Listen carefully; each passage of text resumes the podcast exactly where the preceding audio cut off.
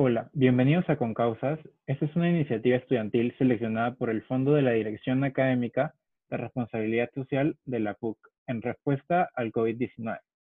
Mi nombre es Álvaro y junto a Alma y Roland buscamos abordar situaciones de riesgo y preocupaciones que puedan intensificarse y vulnerar el desarrollo de los adolescentes durante la crisis sanitaria, con el propósito de poder reflexionar y así facilitar estrategias para poder sobrellevarlos y reducir el impacto de estas situaciones de riesgo.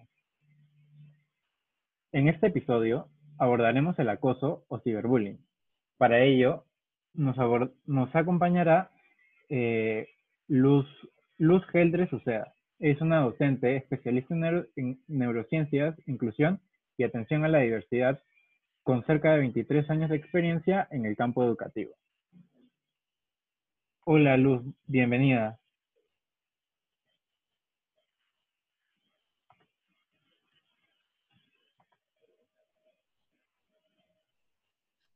Muchas gracias por la invitación. Eh, la verdad que muy contenta de poder apoyarlos en el proyecto, en la iniciativa que ustedes tienen y espero pues que sea de ayuda para, para los usuarios, ¿no? Para quien va dirigido este podcast.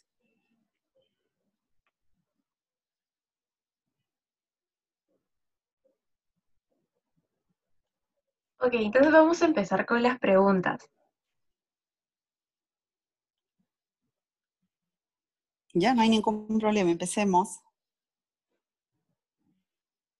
Ok, como primera pregunta tenemos si durante el aislamiento obligatorio el uso de plataformas virtuales ha aumentado entre los jóvenes. ¿Cuándo un adolescente puede sentir que una interacción virtual puede pasar a convertirse en un acoso? Eh, bueno, la pregunta es amplia y obviamente la respuesta también es abierta, ¿no? Eh, porque para eso habría que entender desde la perspectiva de los adolescentes que, y los jóvenes, eh, que es el acoso, ¿no? El acoso como, eh, como tal, hablando ya eh, desde el campo de la virtualidad, obviamente es el, uso de cualquier recurso tecnológico para generar malestar, incomodidad, humillación en cualquier persona. Esto es por un lado. Por otro lado, hay que entender eh, la diferencia ¿no? entre el uso de plataformas y eh, las redes sociales.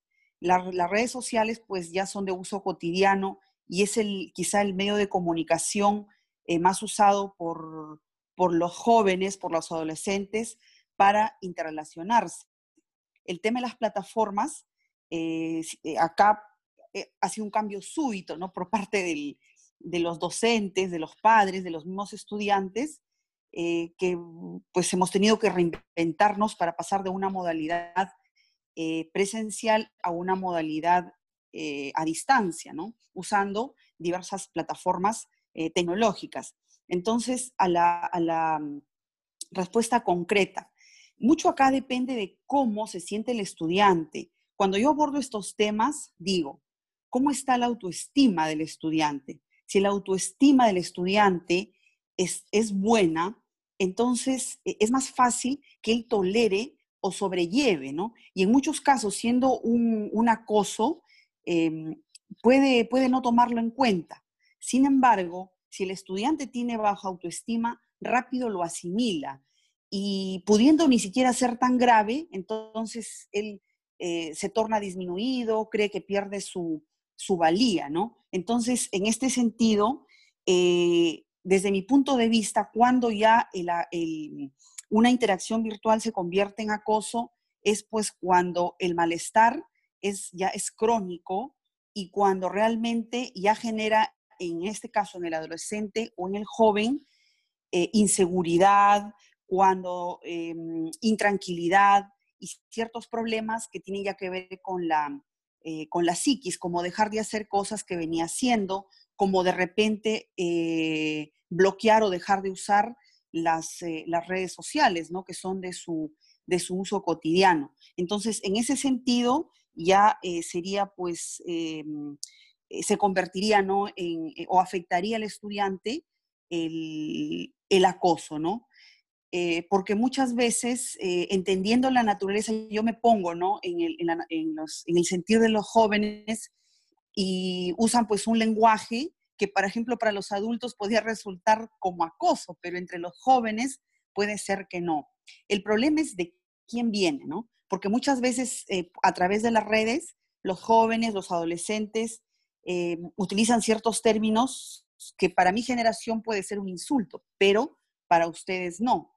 En cambio, eh, cuando viene de personas desconocidas o de alguien que tú agregaste a tus redes y no conoces, porque ese es el problema en realidad de las redes sociales, dicen ser amigos, pero tú ni siquiera los conoces, entonces ahí sí se genera el problema, ¿no? Y ese tipo de acoso sí puede realmente eh, perjudicar la autoestima, la personalidad y sobre todo la vida, la seguridad emocional del, joven o del adolescente. Sí, yo respecto a, ese, ese, tema de las dimensiones del ciberbullying, quería saber, digamos, este acoso virtual, digamos, puede afectar de la misma manera que el hostigamiento o el bullying, digamos, por llamarlo de alguna forma clásico, o tiene como que ciertas, no sé, ciertas facetas, ciertas formas distintas de afectar a la persona que lo sufre. En realidad, el, el ciberbullying es muy agresivo. ¿Por qué? Porque es algo público, ¿no? Es algo eh, que se conoce rápidamente. La diferencia es con el, eh, con el acoso clásico, o sea, es el acoso cara a cara. Tú ves a la persona y solamente estás con ella. En cambio, en el ciberacoso o ciberbullying, eh, tú hostigas a la persona, molestas a la persona de, diversas formas, pero no solamente lo conoce la persona, normalmente suele hacerse público rápidamente, o sea, lo que llamamos ahora en estos términos, esa información se viraliza. Entonces, ¿cuántas personas eh, se enteran de esto? Y eso es lo que realmente hace daño, o sea, el acoso tradicional, el cara a cara, eh, obviamente tiene sus efectos ¿no? la, en, la, emocionalidad, en la psique de la persona, pero no es tan agresivo eh, como, el, como el ciberacoso, ¿no? ¿Por qué? Por esa razón de que inmediatamente eh, llega, a, llega a todos y se da de diversas, tiene diversas connotaciones, ¿no? Desde falsear una información, desde escribir un correo, desde hacer este, publicaciones, o sea, fotografías, o, em, eh, o también, por ejemplo, eh, cuando tú usas información ¿no? de, la otra persona y sin su autorización la, publicas, ¿no? Por eso es que una de las recomendaciones, eh, que bueno, ya las diré quizá luego en la conversación, es pues qué seguridad, ¿no?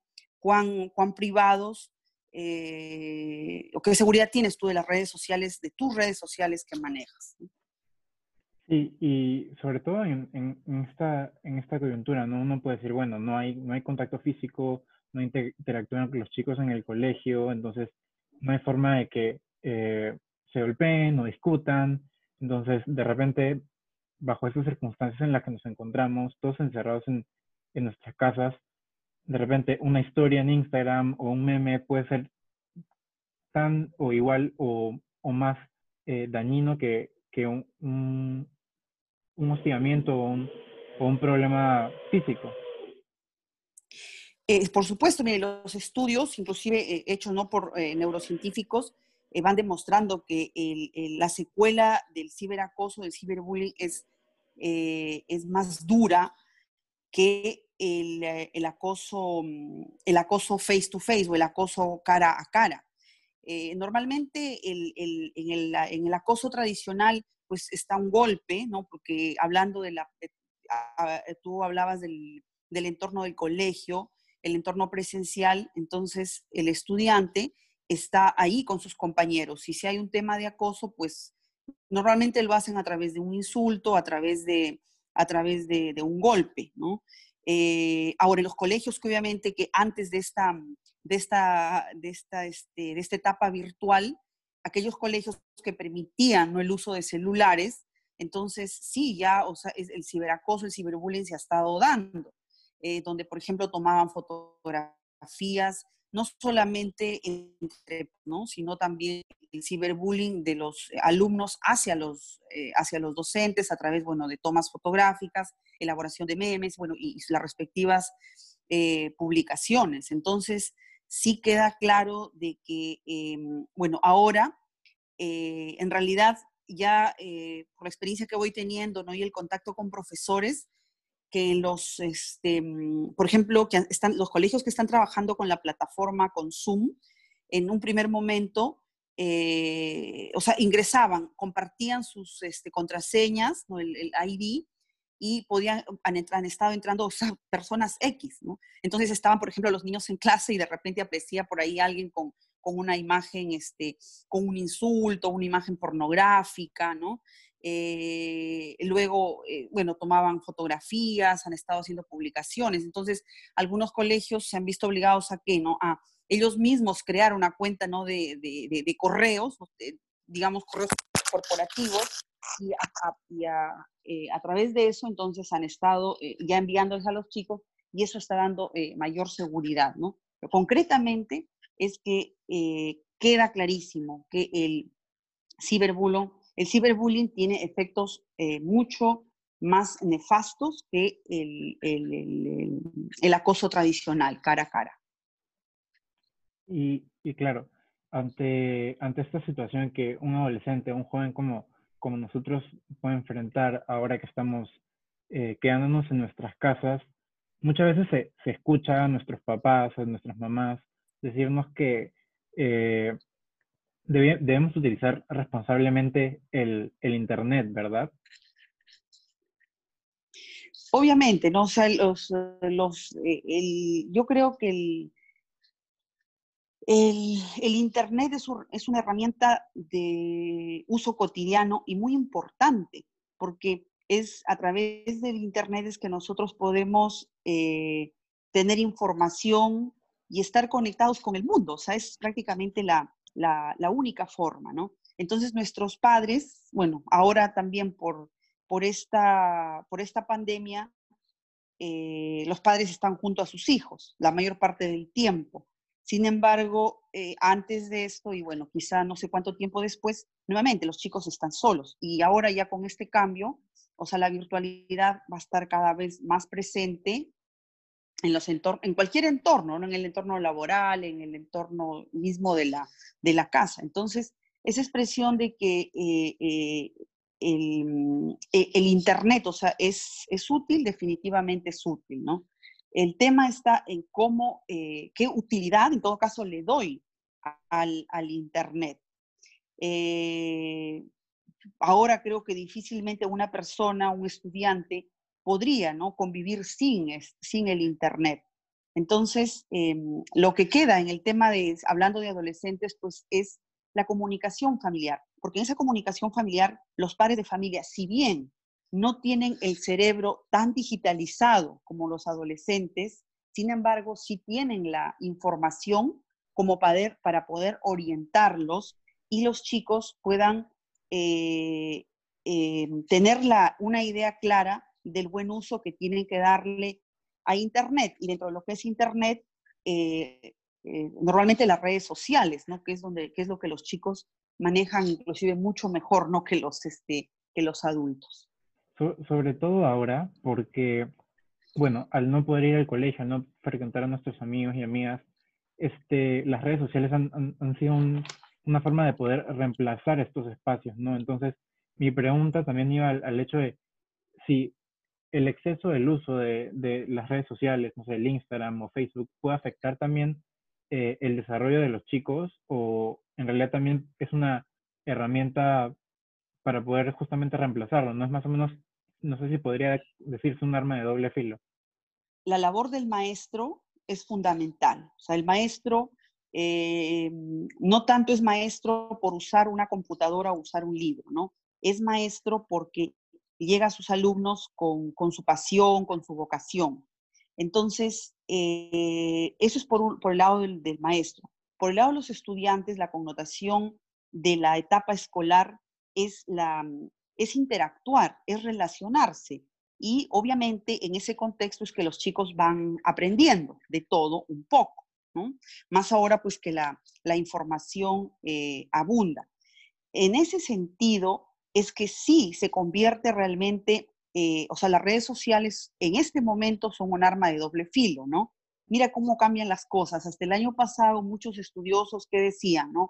Que los chicos que no deben estar mucho tiempo en las, este, redes sociales, que darles los espacios para que hagan otro tipo de, de actividades, ¿no? Y más que de redes sociales, en el ámbito escolar se hablaba de las TIC, eh, las tecnologías de la información, como un recurso para el aprendizaje, ¿no? Aunque eh, no hay todavía una evidencia científica que diga que el uso de las TIC realmente eh, mejora el aprendizaje. No hay todavía evidencia científica. Entonces, ahora, como reza el dicho, ¿no? Hasta el año 2019 a los chicos les decían, no debes llevar celular al colegio. Muchos colegios, por ejemplo, requisaban los celulares, no estaba permitido, ¿no? Y ahora ya no puedes estudiar sin el celular, o sea, no puedes hacer tu clase sin estar este, con, cualquier dispositivo, sea el celular o sea la computadora.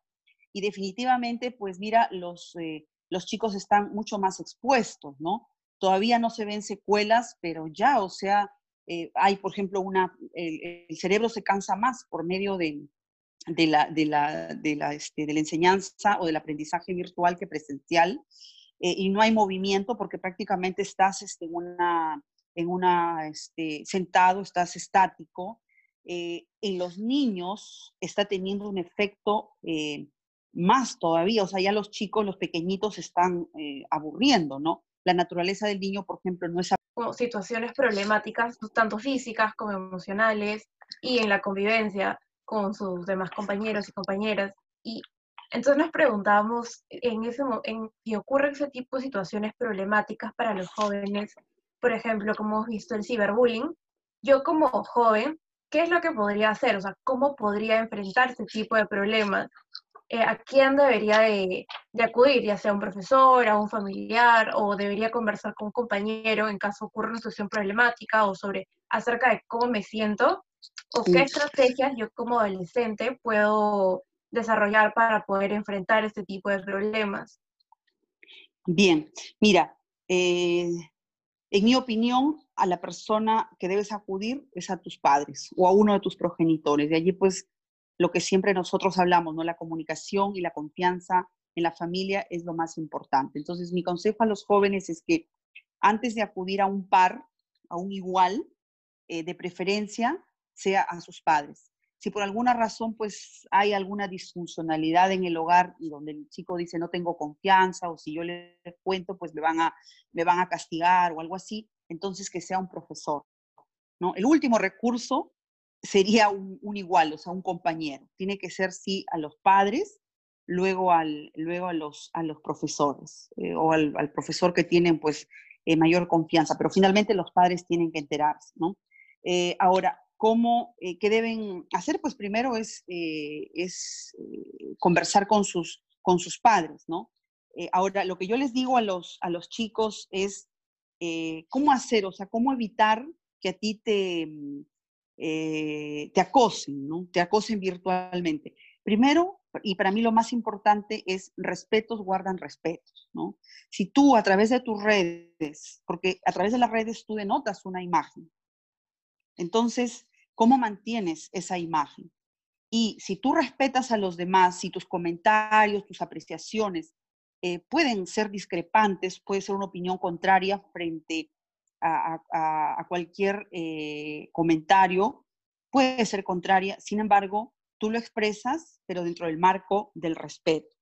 Lo otro que eh, yo les digo, bueno, a, los padres para que comuniquen a sus hijos, es importante eh, que tú eh, tengas, ¿no? Las en, privado, o sea, tus, tus, claves de acceso, porque muchas veces los jóvenes las este, comparten, ¿no? Y es ahí donde se, se, produce, es ahí donde se produce el, el ciberacoso. Entonces, es preciso que eh, cada adolescente, cada joven pueda monitorizar sus dispositivos para evitar que otras personas extrañas puedan ingresar. Y esto, eh, ¿qué implica? Pues que nunca, nunca deben compartir sus contraseñas.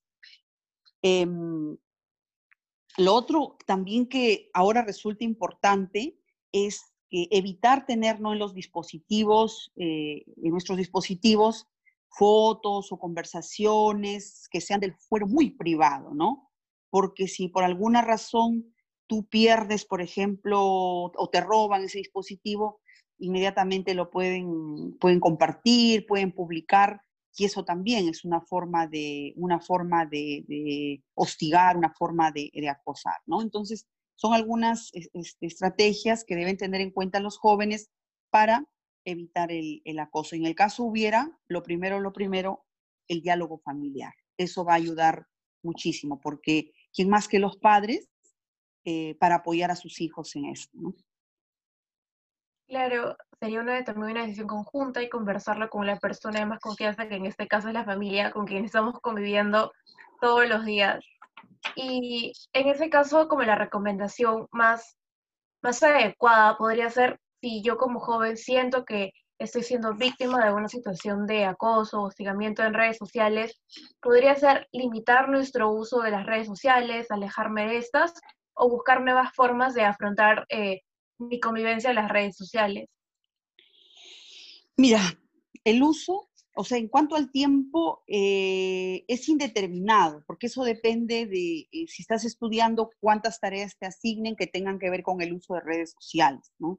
Eh, yo más que limitar el uso, es decir, no, dejar de usar, por ahí no va la solución, porque es algo para mí inevitable. sí, controlar, sí, un poco, ¿en qué sentido?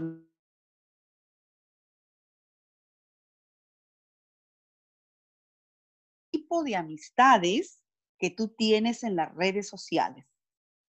Ese para mí es lo más importante. O sea, las redes están, eh, eh, tú las utilizas, pero ten, eh, yo siempre le digo a los chicos, controlar, o sea, quiénes son tus amistades, con quién compartes información en las redes sociales. Entonces, si tú sabes, o sea, quiénes son, quiénes van a leer tus publicaciones, con quién vas a compartir información, son personas que realmente tú eh, las conoces, entonces esa es una forma también de, prevenir. Entonces no voy por el lado de que limites, ¿no? De manera general estamos pues en este, mm, en este tiempo que nos ha llegado de manera súbita y todavía pues no hay nada eh, terminado, así que ahora el único, eh, prácticamente el único medio de comunicación, de interrelación, de celebrar un cumpleaños, de tomar un café, es todo, todo es virtual, ¿no? Entonces, las secuelas todavía de esto no las, eh, no las conocemos, no las tenemos. Pero entonces concluyo de que no es eh, limitar, sino más que todo, si usamos la palabra limitar, pero que sea ver, limitar la cantidad y la calidad de personas a quienes yo tengo agregada en las redes sociales.